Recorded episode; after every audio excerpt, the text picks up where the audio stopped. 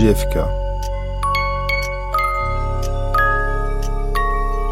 Made in America. Michel Pomarède, Jean-Philippe Navarre.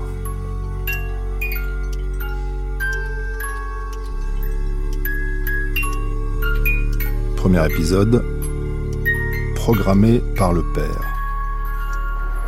This is David Daniel just outside Hotel Texas on the parking lot,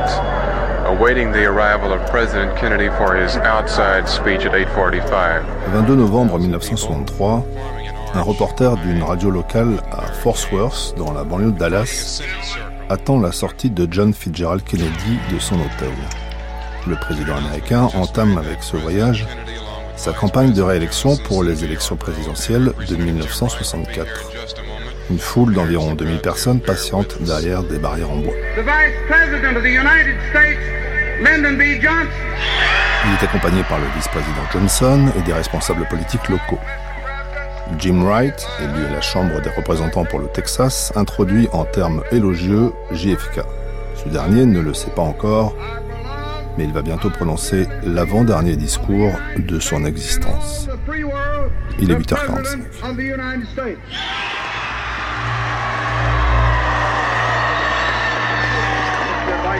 Monsieur le vice-président, Jim Wright, gouverneur, sénateur Yarborough, Monsieur Barclay, Mesdames, Messieurs, il n'y a que des cœurs vaillants à Fort Worth et j'apprécie J'apprécie infiniment votre présence ici ce matin. Madame Kennedy est en train de s'organiser. Ça prend plus de temps. Mais bien sûr, elle est plus belle que nous quand elle le fait. En tout cas, merci pour votre accueil. Rembobinons le film de sa vie, de ses origines et de ses ancêtres.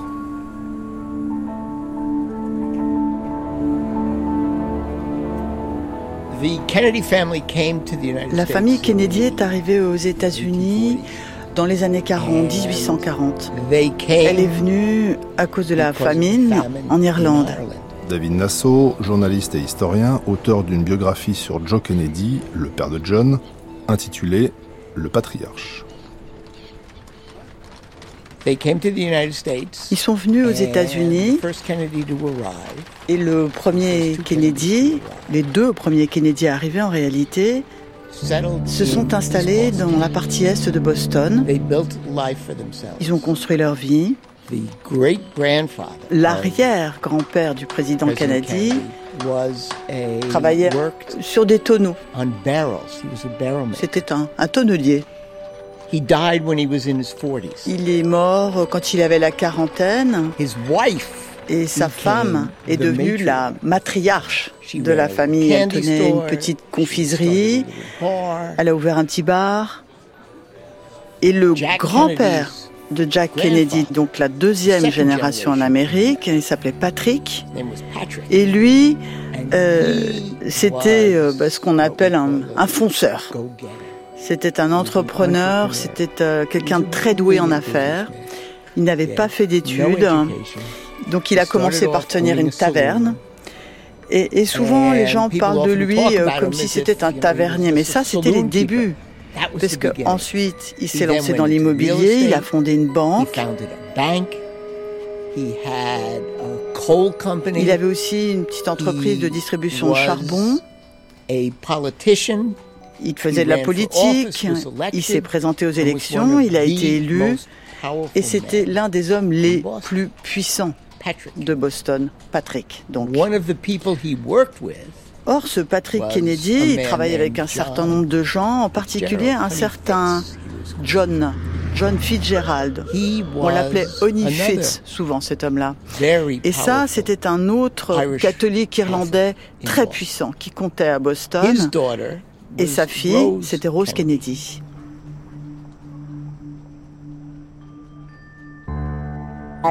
J'ai été élevée dans le catholicisme le plus strict et je pense que ça a aidé. Parce qu'autrefois, il fallait, vous savez, faire de petits sacrifices, comme ne pas manger de viande le vendredi. La mère de John, interrogée dans les années 70, détaille les règles de la maisonnée. Il fallait jeûner pour la Sainte Communion à partir de minuit la nuit précédente. Maintenant, il ne faut jeûner qu'une heure avant. L'Église était beaucoup plus stricte et disciplinée. Et dans le Boston catholique, bien sûr, les gens faisaient tous la même chose, plus ou moins. Ils allaient tous à l'église en même temps.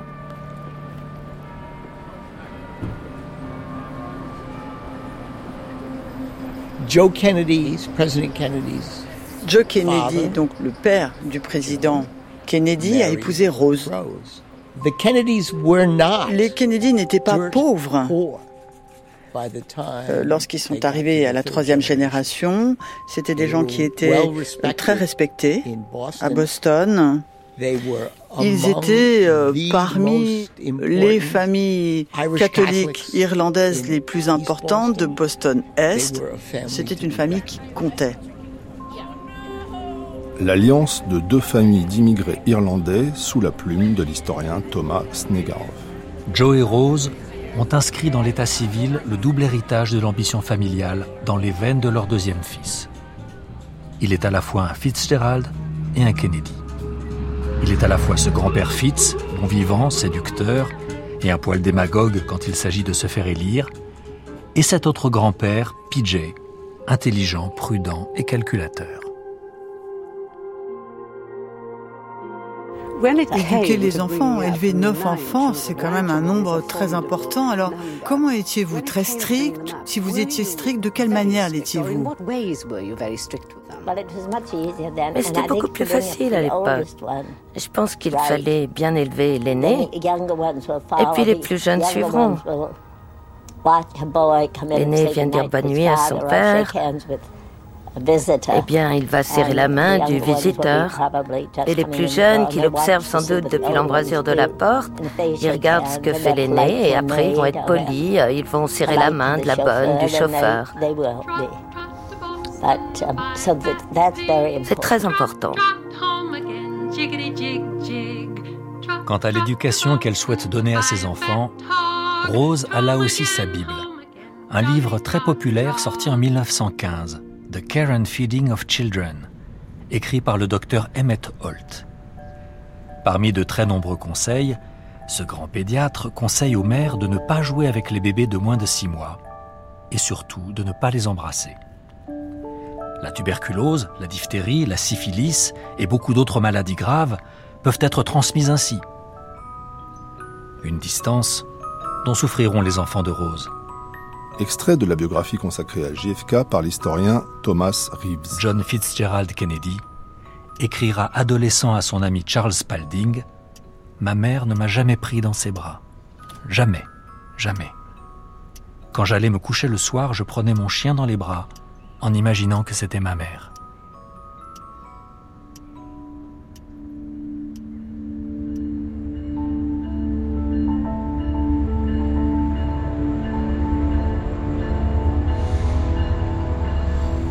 Joe Kennedy was a womanizer.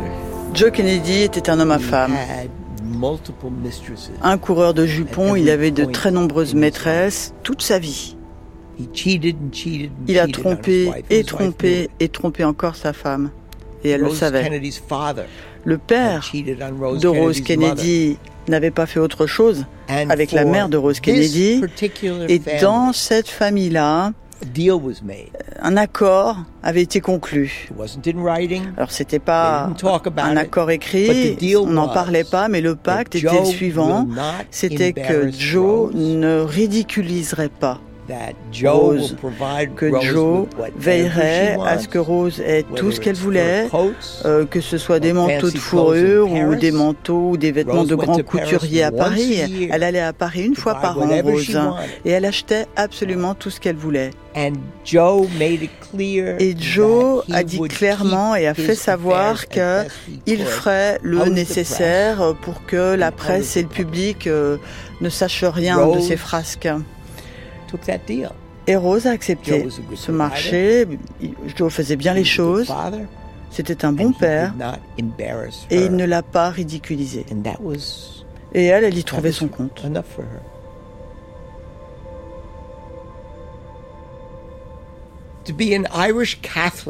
Être un catholique irlandais à Boston, ça voulait dire être un citoyen de deuxième classe à bien des égards.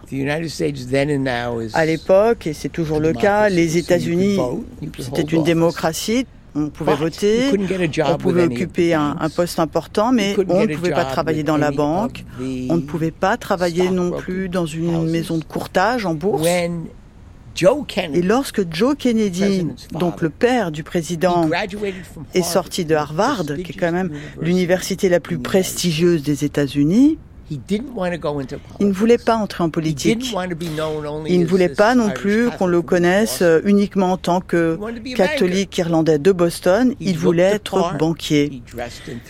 Il sortait du lot. Il avait de l'allure, il portait des costumes trois pièces. Il choisissait ses mots, parlait sans aucun accent.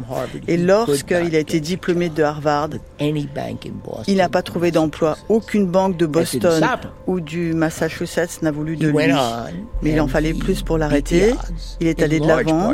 Il a déjoué le sort, en partie parce qu'il s'est lancé sur un, créneau d'activité dont personne ne voulait. Les protestants, qui étaient les, les gens qui comptaient à Boston à l'époque, personne n'en voulait de cette activité, à savoir le cinéma. Et c'est là qu'il a commencé à faire fortune uh, dans le cinéma, dans les films. Et les catholiques euh, irlandais et les juifs euh, des États-Unis ont bâti des fortunes, littéralement, dans un, domaine du divertissement que les, banques protestantes et, et les courtiers protestants et les hommes d'affaires protestants pensaient être une simple mode qui était vouée à disparaître.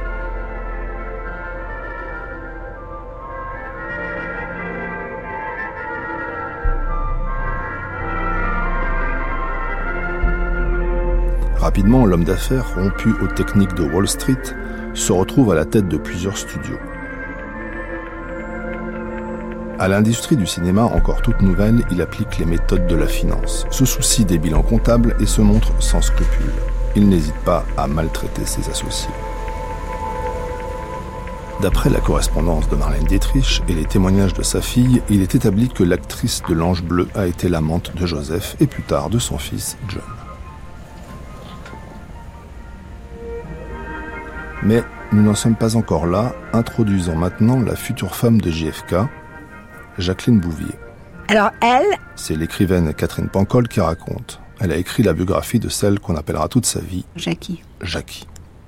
Elle, il faut parler de ses parents, parce que elle a eu une mère, à mon avis, assez bête, qui était très establishment, très froide, qui pensait qu'à l'argent, qui avait un désir d'ascension sociale irrésistible et son père, c'était le contraire. C'était un flambeur, un cavaleur, quelqu'un qui était extrêmement élégant, qui avait le, sens de ce qu'il fallait faire, de comment il fallait parler aux femmes, comment il fallait boire sa coupe de champagne, comment il fallait s'habiller, et qui était totalement insouciant de toutes les règles de la société et qui a trompé sa femme tout le temps, tout le temps, tout le temps. Qui a dépensé l'argent de son beau-père tout le temps, tout le temps, tout le temps, et qui avait un seul amour dans sa vie, c'était sa fille. Et donc, il a fait de cette petite fille une star. Il lui a dit un truc qui est très important. Il lui a dit qu'elle était unique au monde et qu'elle pourrait avoir tout ce qu'elle voulait depuis qu'elle est toute petite, qu'elle était la plus belle, la plus intelligente et qu'elle aurait tout ce qu'elle voulait dans la vie, à condition qu'elle soit distante, froide. Il lui a appris à manipuler les gens.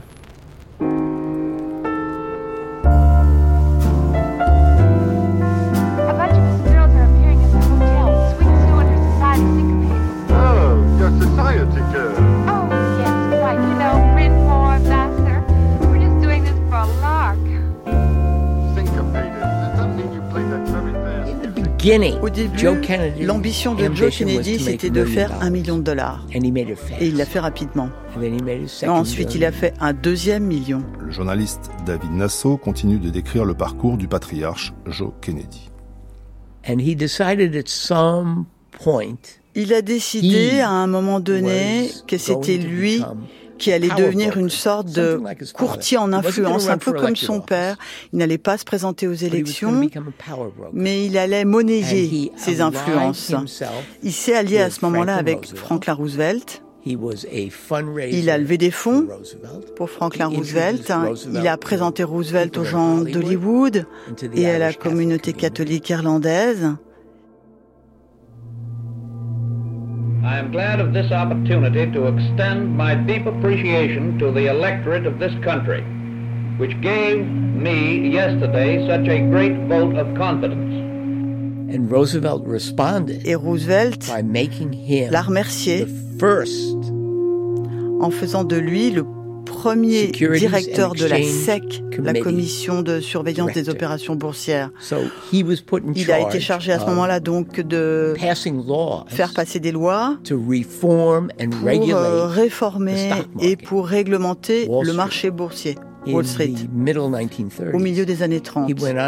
Et à partir de là, il a été nommé par Roosevelt ambassadeur en Grande-Bretagne.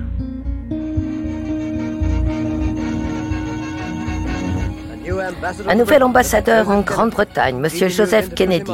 GP News l'a interviewé lors de son arrivée à l'ambassade américaine.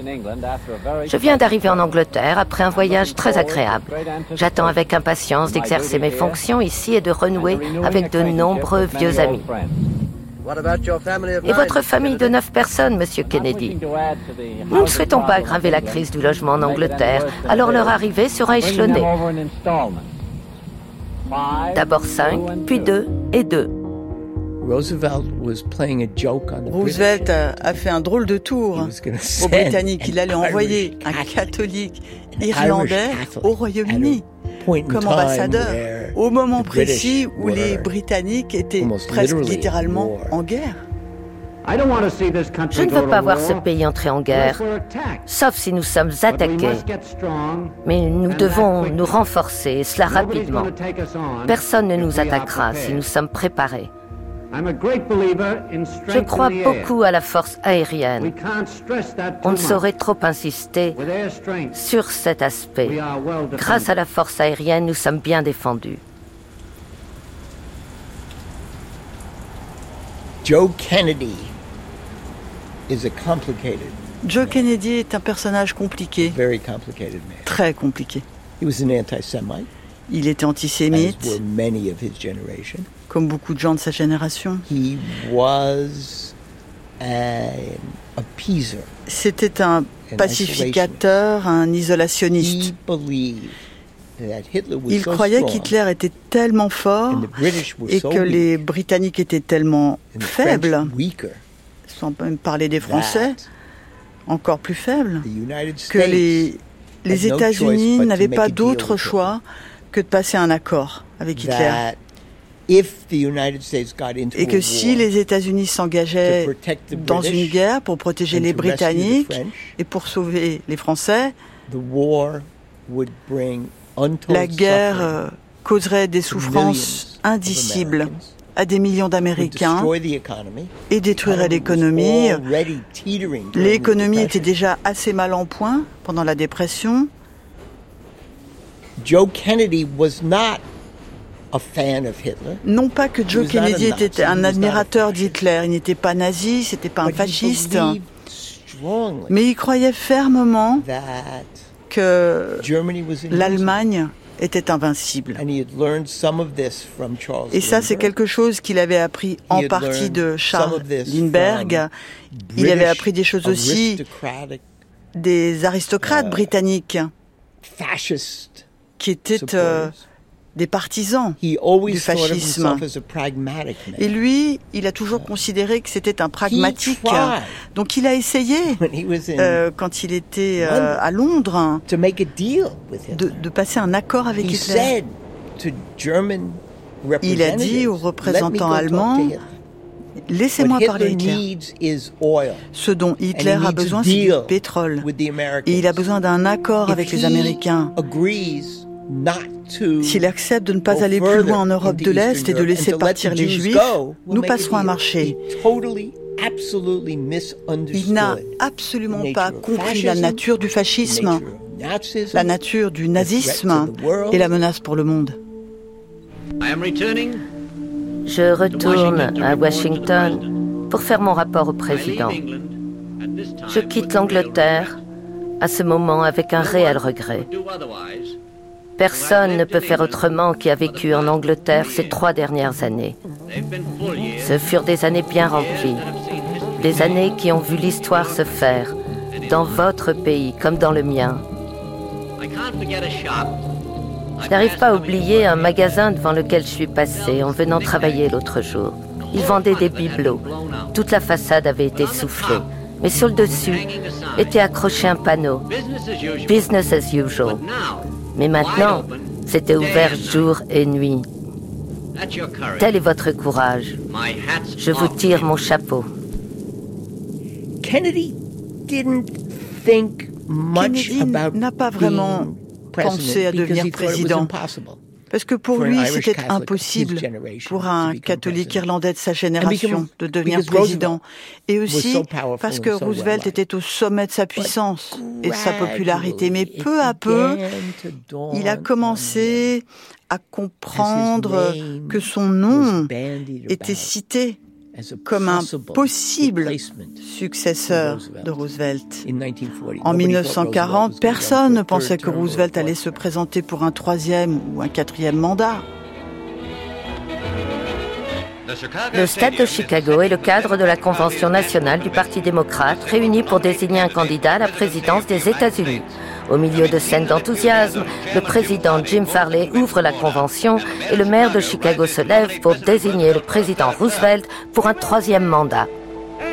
Nous allons nous lever et affirmer et confirmer de nouveau que Dieu a envoyé le gardien de notre liberté, le genre d'homme dont l'humanité a besoin, notre bien-aimé président Franklin D. Roosevelt. Entre la famille Kennedy, l'historien spécialiste des États-Unis, et Roosevelt, André Caspi, il y a eu plus que les divergences, une forte inimitié. En particulier, le père de John Kennedy était un adversaire de Roosevelt sur le plan politique. Le père de John Kennedy était plutôt à droite et considérait que Roosevelt était trop à gauche. Et en tout cas, ils se sont opposés entre, entre 1940 et 1941 sur la nécessité ou non d'entrer en guerre pour les États-Unis. Les ambitions présidentielles de Joe Kennedy ont duré je ne sais pas, six mois, un an, jusqu'à ce qu'ils se rendent compte que ça serait pas possible. En revanche, pour ses enfants, ça allait se passer autrement. Joe Kennedy et sa femme Rose vont avoir neuf enfants, quatre garçons et cinq filles. Parmi ces dernières, il y a un canard boiteux, Rose Marie Kennedy, née en septembre 1918. Elle souffre, dit-on, de troubles de l'humeur et du comportement. Elle subit à l'âge de 23 ans une lobotomie et se retrouve handicapée mentale pour le reste de sa vie, comme le raconte l'historienne Kate Clifford Larson. Je crois que la raison pour laquelle Joe a pris ce risque, c'est qu'il se sentait acculé. Il avait l'impression d'avoir fait tout ce qu'il pouvait pour subvenir aux besoins de um, Rosemary. Mais elle devenait de plus en plus uh, difficile à gérer. Il avait continué à l'inscrire dans des écoles religieuses qui n'étaient pas des environnements appropriés pour une jeune femme de 22-23 ans. Um, um, et les administrateurs, les enseignants, les nonnes, les prêtres ne pouvaient pas gérer Rosemary. Elle voulait vivre une vie de femme indépendante comme ses sœurs et ses frères. Et donc, je pense qu'ils avaient peur qu'on profite d'elle, qu'on la kidnappe peut-être et qu'on demande de l'argent en échange.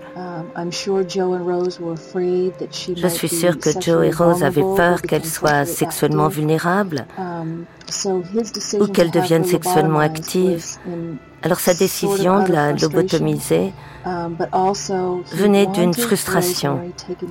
Mais il voulait aussi qu'on s'occupe de Rosemary. Il ne voulait plus avoir à se soucier d'elle. Il voulait se concentrer sur la carrière de ses fils et il ne voulait pas que quoi que ce soit se produise qui puisse embarrasser la famille.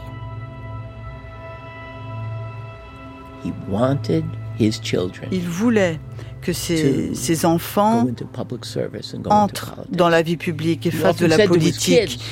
Il disait souvent à ses enfants, les enfants, j'ai fait des millions et des millions de dollars, donc vous n'avez pas besoin de gagner un centime. Vous pouvez vous faire une place dans la vie publique, vous pouvez faire de la politique. Et Joe Kennedy pensait que son fils aîné, Joe Jr., allait devenir le premier président catholique irlandais des États-Unis.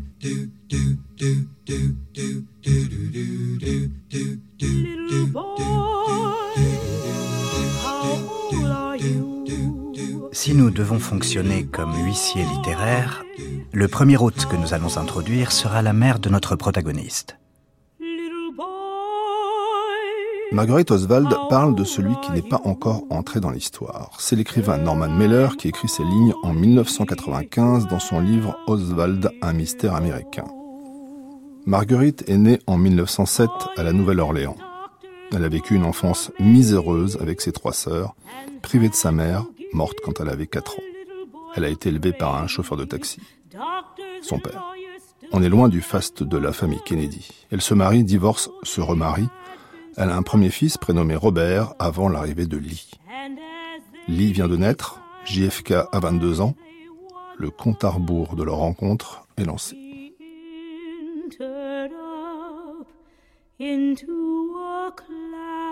Je commencerai par la naissance de Lee. Lee est né le 18 octobre 1939 à la Nouvelle-Orléans, en Louisiane. Son père s'appelait Robert Edward Lee, prénommé d'après le général Lee. Lee est né deux mois après la mort de son père, qui a succombé à une crise cardiaque, une thrombose coronaire. Lee a été un bébé très heureux. Je suis resté à la maison avec les enfants aussi longtemps que j'ai pu, car je pense qu'une mère doit s'occuper de ses enfants, mais je n'ai pas envie de raconter ma propre vie. Lee a mené une vie normale, pour autant que moi, sa mère, le sache. Il a eu un vélo, il a eu tout ce qu'avaient les autres enfants. Il savait les choses sans les avoir apprises. Dès qu'il était tout petit, je l'ai déjà dit, monsieur, et je l'ai affirmé publiquement en 1959, Lee semblait connaître les réponses avant d'aller à l'école. Ce type d'enfant s'ennuie en classe, parce qu'il est en avance sur les autres. C'est un enfant précoce. C'est l'écrivain Anne James Chatton, auteur du livre Vie et mort de l'homme qui tua John Fitzgerald Kennedy, qui parle. C'est un enfant qui, euh, qui connaît toutes les distances, les grandes capitales, les distances géographiques, les kilométrages des capitales, qui est assez solitaire dans son enfance. Hein. Oswald est un enfant qui va regarder les informations. Il sera d'ailleurs, il y a une anecdote comme ça, il sera d'ailleurs très heureux dans sa classe, je ne sais plus euh, quel âge il a, mais enfin c'est un, jeune enfant de 10-12 ans, d'annoncer le, mariage de la reine Elisabeth aux autres enfants. Enfin, on n'en que faire, mais enfin lui ça le passionne. Lee jouait au Monopoly, il jouait aux échecs, il lisait des livres d'histoire, des livres trop sérieux pour un enfant de son âge. À 9 ans, il savait qu'il ne devait pas me joindre à mon travail, sauf en cas d'urgence, parce que mon travail passe en premier. Il m'a téléphoné à mon travail pour me dire Mère, la reine Elisabeth a eu un bébé. Il a enfreint la règle pour m'apprendre que la reine Elisabeth avait un bébé à 9 ans. Pour lui, c'était important. Il aimait ce genre de choses. Le palais de Buckingham vient d'annoncer que Son Altesse royale, la princesse Elisabeth, a donné naissance à un prince à 21h14 et que Son Altesse royale et son fils se portent bien. Lee montait sur le toit avec des jumelles et regardait les étoiles. Il lisait de l'astrologie. Il connaissait tous les animaux qui ont jamais existé. Il étudiait les animaux toute leur façon de se nourrir, de dormir. Voilà pourquoi il était aux eaux du Bronx quand on l'a embarqué pour avoir fait l'école buissonnière. Il adorait les animaux.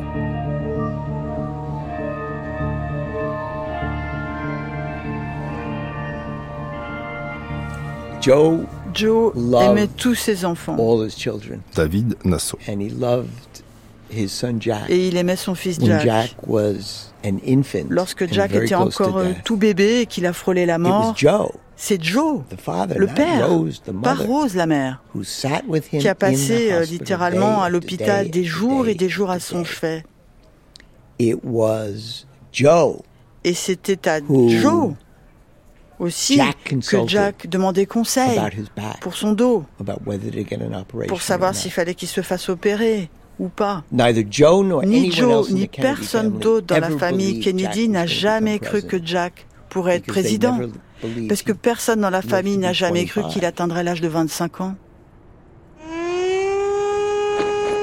John fête pourtant ses 25 ans. À 26 ans, il participe à la guerre du Pacifique aux commandes du patrouilleur PT 109. Après une fausse manœuvre, son navire est percuté le 2 août 1943 à 2 heures du matin par le destroyer japonais Amigiri. Kennedy, blessé au dos lors de la collision, s'illustre dans le sauvetage des membres de son équipage en les faisant nager jusqu'à la Plum Pudding Island, île inhabitée. Ce fait d'armes très discutable lui vaut la Navy and Marine Corps médaille. Mieux, Hollywood s'en mêle et enjolive l'histoire en 1963. C'est ainsi qu'on fabrique un héros de guerre en Technicolor. John Kennedy André a fait, comme on dit, une belle guerre. Il a été blessé. Il a eu en somme le comportement d'un héros. À l'époque, et c'est toujours l'historien Thomas Reeves qui donne ces précisions, à bord du PT 109, il y a un compagnon de déroute de JFK, et ce dernier tombe des nues quand il apprend l'histoire des médailles. Barney Ross fut stupéfait d'apprendre que John avait été décoré, et tout autant de lire l'article sur le patrouilleur 109, dû au prix Pulitzer et ami de John, John Hersey. Après avoir lu l'article, je suppose que j'étais plutôt content de moi, j'avais toujours pensé que c'était une catastrophe, mais il présentait ça comme un acte héroïque, quelque chose comme Dunkerque. Héros de guerre dans la famille Kennedy, il y en aura un, un vrai. C'est Joe Kennedy Jr., le frère aîné de JFK. Nous sommes le 12 août 1944. Il est 18h20. L'air est saturé du frombissement des moteurs d'avion. Rien d'inhabituel à cela, car l'armée de l'air américaine et la RAF effectuent souvent des missions nocturnes de bombardement sur les villes allemandes. De l'autre côté de la Manche, les alliés occidentaux commencent à repousser les forces allemandes hors de Normandie. Soudain, le ciel résonne du bruit d'une explosion au-dessus d'un paisible village du Suffolk. Un B-24 Liberator, participant à une mission secrète, vient d'exploser, tuant les deux hommes à bord, les lieutenants Wilford John Willie et Joseph Patrick Kennedy Jr., un homme qui depuis son plus jeune âge était destiné à devenir président des États-Unis et dont la mort allait pousser son jeune frère Jack sur cette voie.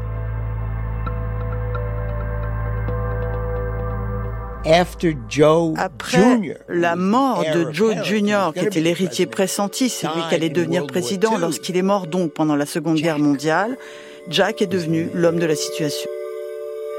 Jack sera donc l'homme de la situation.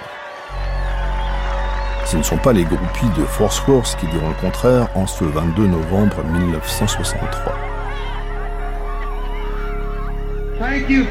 Merci à vous tous d'être là. La voiture du président et de Madame Kennedy ouvrira le cortège ici, après leur petit déjeuner à la Chambre de commerce. Merci beaucoup. Mais avant cela, il s'offre un bain de foule.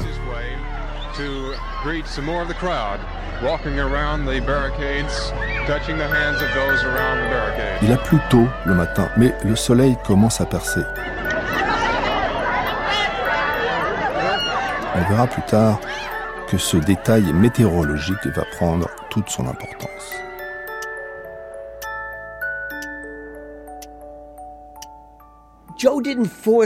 Joe n'a pas forcé Jack à briguer la présidence. C'est Jack qui a pris cette décision tout seul.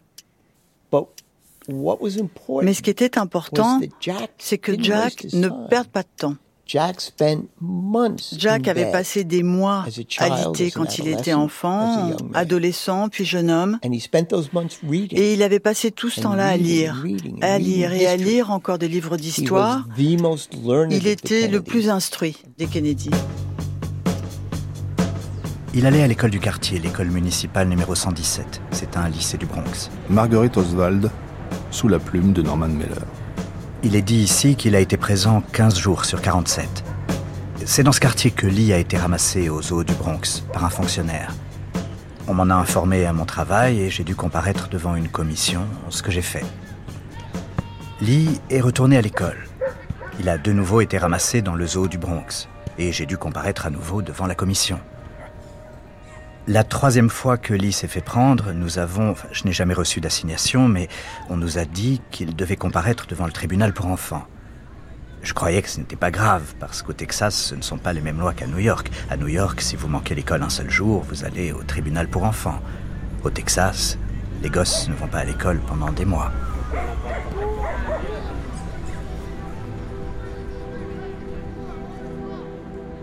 Jacques se serait bien vu écrivain, peut-être professeur d'université, peut-être journaliste. Mais l'ambition s'est emparée de lui. Et il s'est présenté aux élections en 1946. Good to see you again, Mr. Ambassador. Hey, Jimmy. And this is the candidate. I'm Jimmy Ryan, Jack. Jimmy knows Charlestown inside out. La campagne de 1946 pour le Congrès dans la série Les Kennedy. Dans une voiture, le candidat, son père Joe et Jimmy, un gars du Parti démocrate qui veut apprendre à JFK les ficelles du métier pour être élu. L'épisode du Petit 109 est porté à son crédit. N'a-t-il pas sauvé son équipage dans une eau infestée de requins? De requins, il n'y en a point, mais qui ira vérifier? Quant aux ficelles du métier, c'est facile, boire du whisky, caresser les électeurs dans le sens du poil et distribuer des bisous aux enfants.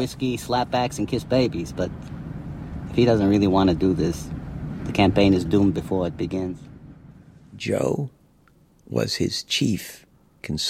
Joe était son principal conseiller, son directeur de campagne et sans aucun doute aussi son principal soutien financier. JFK va vite apprendre.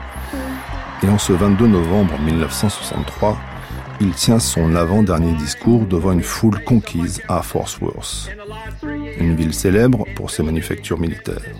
Sans surprise, JFK met l'accent sur les efforts mis en place par sa présidence concernant le domaine de la défense.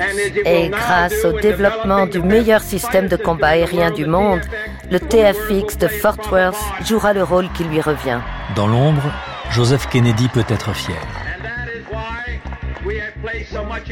C'est lui et personne d'autre qui a convaincu son fils cadet de marcher sur les traces de Joe Jr. Alors après, il a... Alors après, il a... Il n'a pas connu son père. Il, c'est toujours Lee Harvey Oswald. C'est l'écrivain Anne James Chatton qui parle. Il sera élevé par sa mère et son beau-père, avec lequel il n'a pas des relations euh, extraordinaires. il va être son beau-père est représentant, donc il est sans cesse en déplacement. Oswald l'est aussi, la famille l'est. Et donc comme ça, il va beaucoup se déplacer, il va avoir une adolescence assez euh, sans attache. Et cela va générer chez lui une forme de, une forme d'angoisse, une forme de, et dès lors, euh, dès l'adolescence, certaines complications vont apparaître, il va être placé. Miss Murray. Miss Murray. C'est l'institutrice de Lee Harvey Oswald. Je pense qu'il travaillait très mal la plupart du temps. Il en est arrivé au point où il ne croyait même plus qu'il devait aller à l'école. Et son attitude semblait se résumer à ça.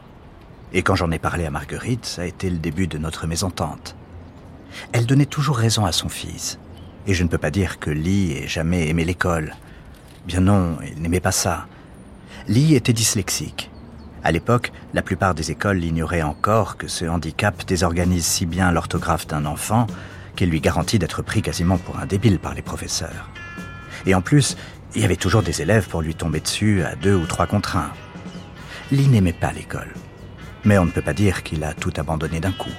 La plupart des garçons avaient de l'argent, vous savez. Ils sortaient le week-end avec des filles et ainsi de suite. Mais Lee ne pouvait pas se le permettre, alors il restait à l'écart. Mais il aimait aller au musée et au parc et des choses comme ça.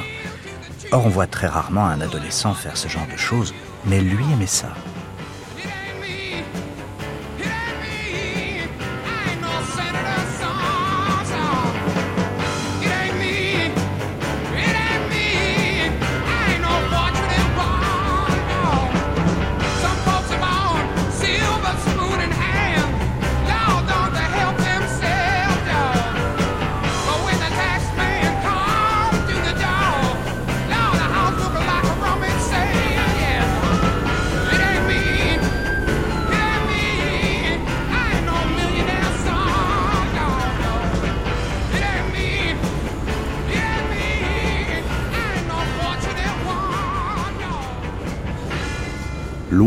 Très loin des soucis scolaires de son futur assassin, JFK surfe sur une victoire électorale éclatante en 1946.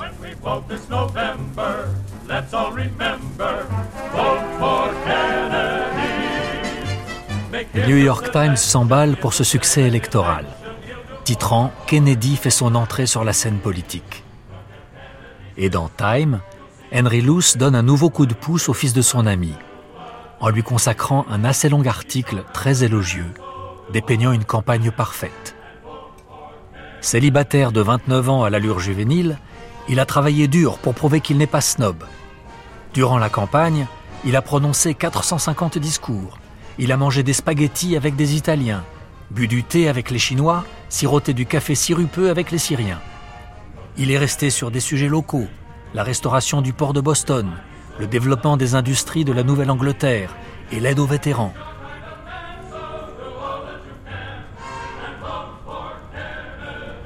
Mais que devient Jacqueline Bouvier, la future épouse du futur président, pendant ce temps-là?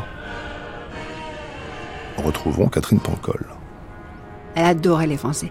Elle est venue euh, à la fin de ses études, elle était à Vassar, elle a eu le droit d'aller à l'étranger. C'était une excellente élève. Hein. Elle est partie un an en France, à la Sorbonne, et elle a adoré cette année. Ça a été la plus belle année de sa vie, je crois.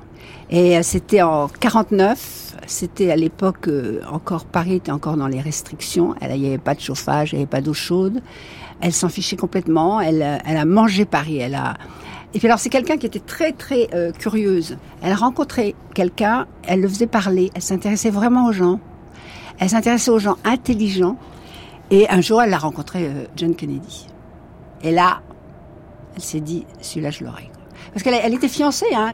Quand elle a renoncé au concours là, de Vogue, sa mère, non seulement lui a trouvé un petit job sympa, mais elle lui a trouvé un fiancé en disant Tu dois épouser un banquier. Et elle lui a trouvé un banquier très bien, John Husted, très ennuyeux, mais alors très beau, très lisse, avec l'arrêt bien tracé, le costume et tout. Et euh, il y a eu des fiançailles, il paraît qu'elle était glaciale avec lui, qu'elle l'oubliait. Et un jour, il est venu la voir à Washington quand elle était journaliste. Elle l'a raccompagnée à l'aéroport en partant, elle a enlevé sa bague de fiançailles, elle l'a mise dans la poche de sa veste. C'était fini, elle lui a plus jamais parlé. Oh, no regrets. Oh, we will have no regrets as you Forcément, Jack a d'autres atouts. Comme l'explique le professeur Stephen Knott, joint à l'école navale de Newport dans l'État de Rhode Island. Il est vrai que je suis très impressionné par sa capacité à surmonter des problèmes de santé remarquablement graves. Ce qu'il a fait sans jamais se plaindre. C'est un homme qui ne s'est jamais plaint des grandes douleurs qu'il a toujours connues toute sa vie. Il a fait preuve, je crois, d'une grande force de caractère.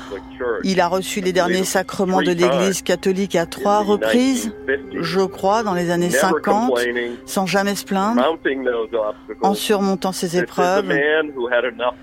C'était un homme qui avait suffisamment d'argent, qui aurait certainement pu vivre une vie de playboy et de millionnaire, et qui a choisi de ne pas le faire.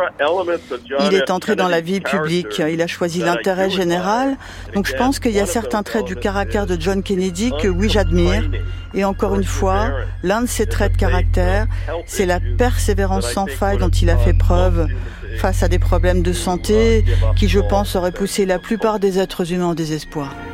En 1952, d'une élection à l'autre, JFK, élu sénateur en 1946, vise maintenant un siège au Congrès en 1952 pour l'État du Massachusetts. C'est une des premières fois qu'on le voit avec son frère Robert, dit Bobby, qui a dirigé sa campagne. Bobby, mon, mon, frère Bobby, qui a géré la campagne, pourrait peut-être vous donner une idée plus à jour des derniers chiffres. D'après le dernier décompte, il y a une vingtaine de minutes, tu gagnes d'environ 70 euh, 000 voix. On attend euh, encore euh, une centaine de milliers de voix. Je pense que l'écart est même. Bon, ça donne 2 500 000. Oui, je peux dire que c'est environ 5% des voix. Je suppose que tu es content que ce soit fini, n'est-ce pas, Bobby? En effet, Jacques. Il était désormais la principale figure politique du Massachusetts.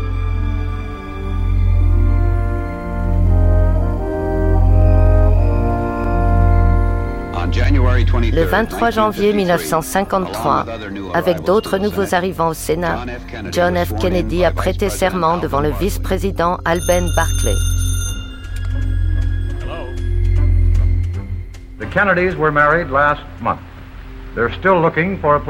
12 septembre 1953, Jack et Jackie se marient et s'affichent à la télévision en toute décontraction dans leur appartement de Boston.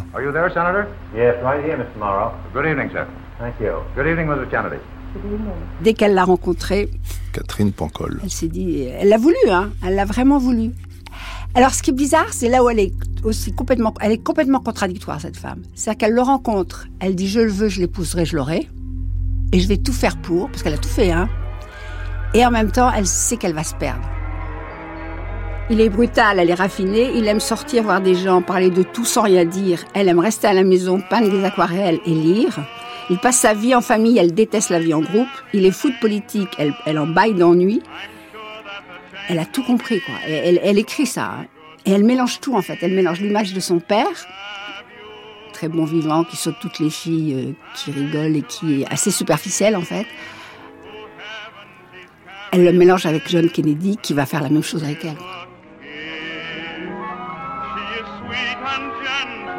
Le jour des noces, le couple va ouvrir le bal sur un air dont le refrain dit pourtant l'inverse.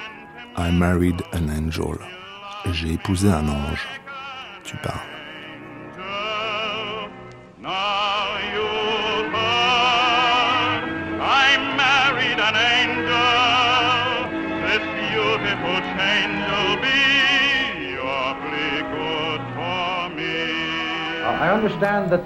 J'ai cru comprendre que vos fiançailles ont été très médiatisées. Comment vous êtes-vous rencontrés? Nous sommes rencontrés chez un ami il y a environ deux ans. À la télévision, Jacques et Jackie papotent cadeaux nuptiaux et décorations d'intérieur. Vous étiez journaliste, n'est-ce pas? En effet. Et vous avez rencontré le sénateur pour la première fois lorsque vous l'avez interviewé. euh, Non, je l'ai rencontré. Euh, j'ai interviewé peu de temps après l'avoir rencontré. Alors, qu'est-ce qui demande le plus de diplomatie Interviewer des sénateurs ou être femme de sénateur?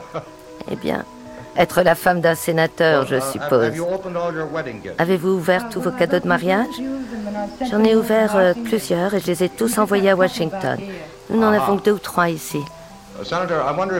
Monsieur le sénateur, pourriez-vous nous faire visiter un peu votre appartement? Mais certainement, euh, à 17h demain Tenez, je me souviens que vous étiez en Angleterre. J'ai pensé que vous vous souviendriez de cette photo.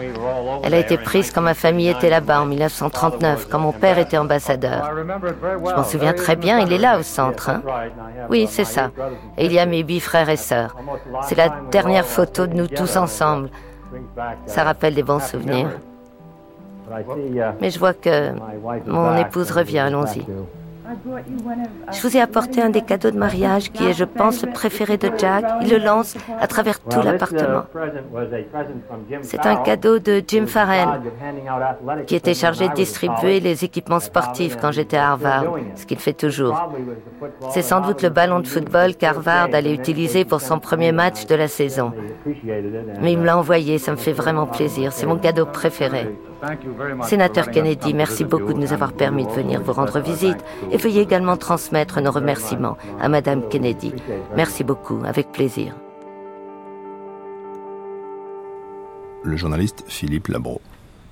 Alors moi je suis aux États-Unis dans les années mid-50, c'est-à-dire euh, c'est Eisenhower qui est président des États-Unis et euh, j'ai vu apparaître le nom de John F. Kennedy lorsque dans une première convention démocrate, on pensait déjà lui comme soit candidat à vice-présidence, enfin bref, un rôle politique. Donc c'était très très très loin tout ça et la seule chose qui m'avait frappé, comme à tout le monde, c'était l'aisance, l'élégance, l'élocution, la manière dont il s'exprimait, le ton, la, prestance. Il n'y a rien à faire. Il n'y a, pas évidemment que les apparences, il y a aussi le contenu et le contexte. Mais c'était déjà quelque chose quelqu'un dont le charisme et dont déjà on connaissait son, background, son passé, hein, c'est-à-dire euh, héros de guerre, hein, fils d'un personnage invraisemblable, le père pratiquement mafieux à une époque, mais néanmoins ambassadeur de Roosevelt.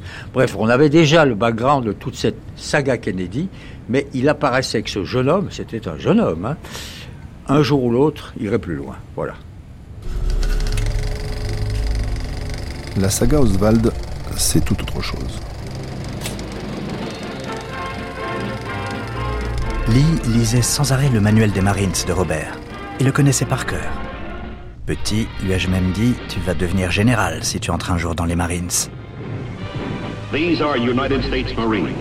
They're professional fighting men, dedicated to the defense of their country and fiercely proud of their corps and its traditions. Film de recrutement des Marines. The Marine holds a unique position and reputation in the profession of arms. One of their own, Colonel John W. Thomason Jr. wrote of them, you could find every sort of man from every sort of calling.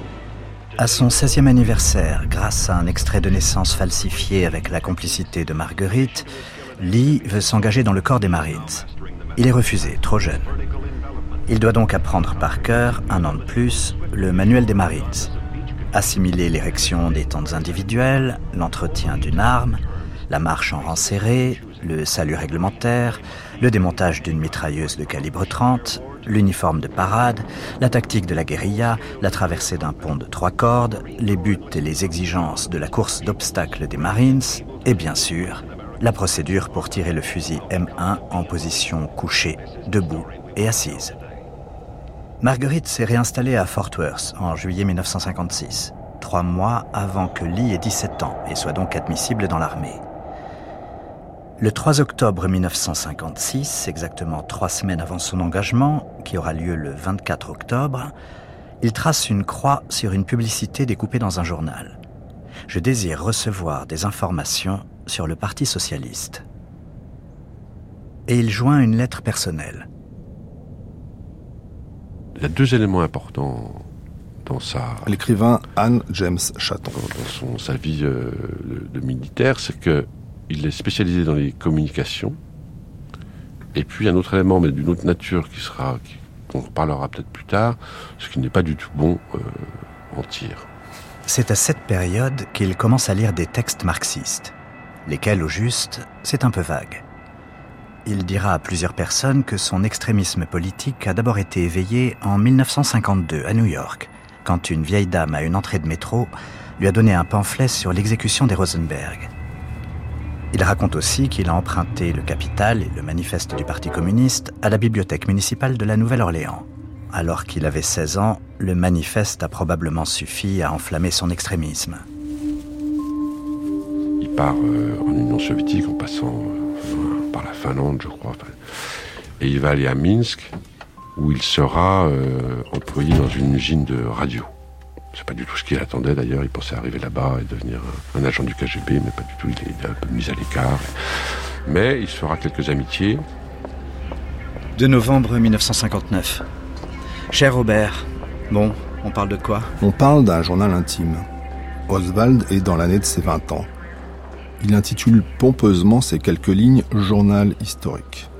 Il le tient de 1959 à 1962 quand il essaye de s'installer durablement en Union soviétique pour mettre en adéquation ses idéaux marxistes et sa vie. Les extraits de ce journal sont diffusés pour la première fois sur les ondes françaises. On parle de quoi? Du temps qui fait, peut-être? Tu n'as sûrement pas envie que je t'explique ma décision de rester en Union soviétique et celle de demander la citoyenneté de ce pays. J'ai peur que tu ne sois pas capable d'en comprendre les raisons. Tu ne sais vraiment rien de moi au fond. Tu ignores par exemple que cela fait plus d'un an que j'attends ce moment. Sais-tu aussi que je parle assez bien russe, une langue que j'ai étudiée depuis plusieurs mois? On m'a dit que désormais, je ne quitterai pas l'Union soviétique, sauf si j'en fais la demande. Je n'entrerai jamais aux États-Unis, dans ce pays que je déteste. Un jour, un jour prochain, peut-être dans quelques années, je vais acquérir la citoyenneté soviétique. C'est un processus légal, et dans ce cas-là, je n'aurai plus jamais à quitter ce territoire. Je ne le ferai jamais. J'ai bien reçu ton télégramme et je suis content d'avoir de tes nouvelles. Un seul mot me dérange dans ton message. Le mot erreur. J'en déduis donc que selon toi, j'ai fait une erreur. C'est pas à toi de me le dire. Tu ne peux pas comprendre les décisions qui ont présidé à mon choix.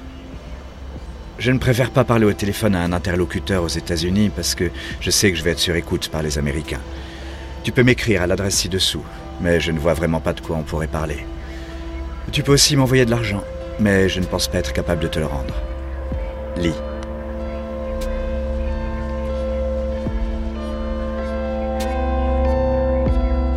Jack, dans son bureau ovale de la Maison Blanche, dicte une lettre à son père Joe. Il a 44 ans.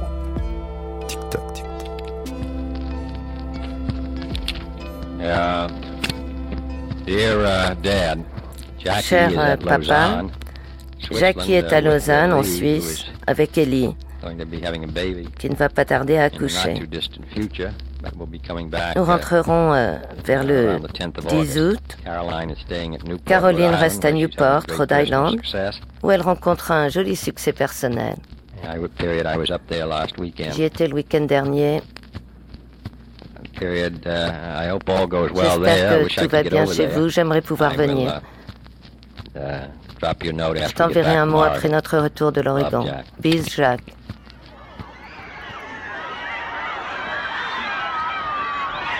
Le reporter de la radio locale de Dallas continue à décrire la liesse qui entoure Jack et Jackie, ce 22 novembre 1963. Le président a décidé d'aller serrer la main d'un shérif en faction. Ils s'apprêtent à commencer leur parade en voiture. Il est presque 11 heures.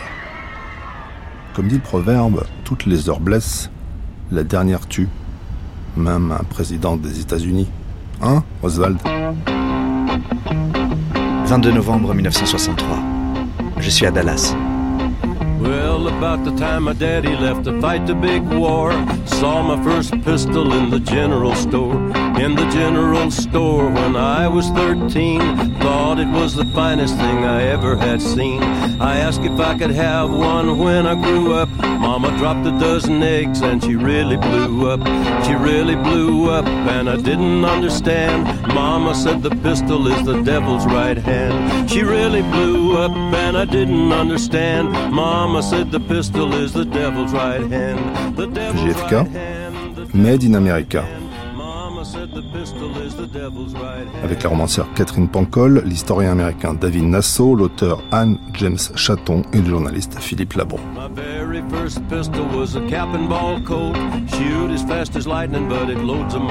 Texte dit autour de JFK par Laurent Lederer, ceux d'Oswald par Renaud Bertin. Bibliographie complète sur la page de l'émission. Recherchina Véronique Jolivet. Traduction FDR et Hélène Joguet. understand Cause mama said the pistol is the devil's right hand I never knew why I didn't understand Mama said the pistol is the devil's right hand The devil's right hand, the devil's right hand Documentation musicale Virginie Gresset Prise de son Claire Levasseur Mixage Manon Houssin Réalisation Jean-Philippe Navarre Un documentaire de Michel Pomarène I got into a card game in a company town. Called a miner cheating and I shot the dog down. Shot the dog down, watched the dog fall. Never touched his holster, never had a chance to draw. The trial was in the morning and they drug me out of bed. Asked me how I pleaded, not guilty, I said. Not guilty, I said. You've got the wrong man. Nothing touched the trigger but the devil's right hand. Not guilty, I said. You've got the wrong man. Nothing touched the trigger but the devil's right hand. The devil's right hand, the devil's right hand. Nothing touched the trigger but the devil's right hand.